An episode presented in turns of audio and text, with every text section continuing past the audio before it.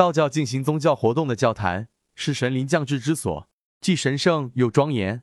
因此，道教在举行迎真祈福道场时，切不可有吊丧、问病、续产等不洁之物进入道场。亲临教坛之人，主要是道士，也不能不有诸多禁忌，即勿饮酒、勿食五辛、勿与别人同坐、勿视死、看生、勿嗔怒、勿悲哀、勿见血。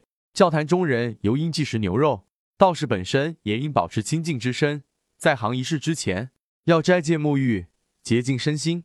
道士沐浴时忌俗人见浴，并忌用不洁之水。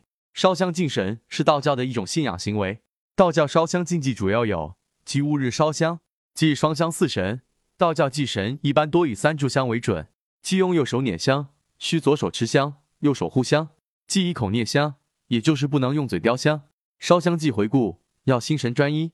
忌用灶中火燃香。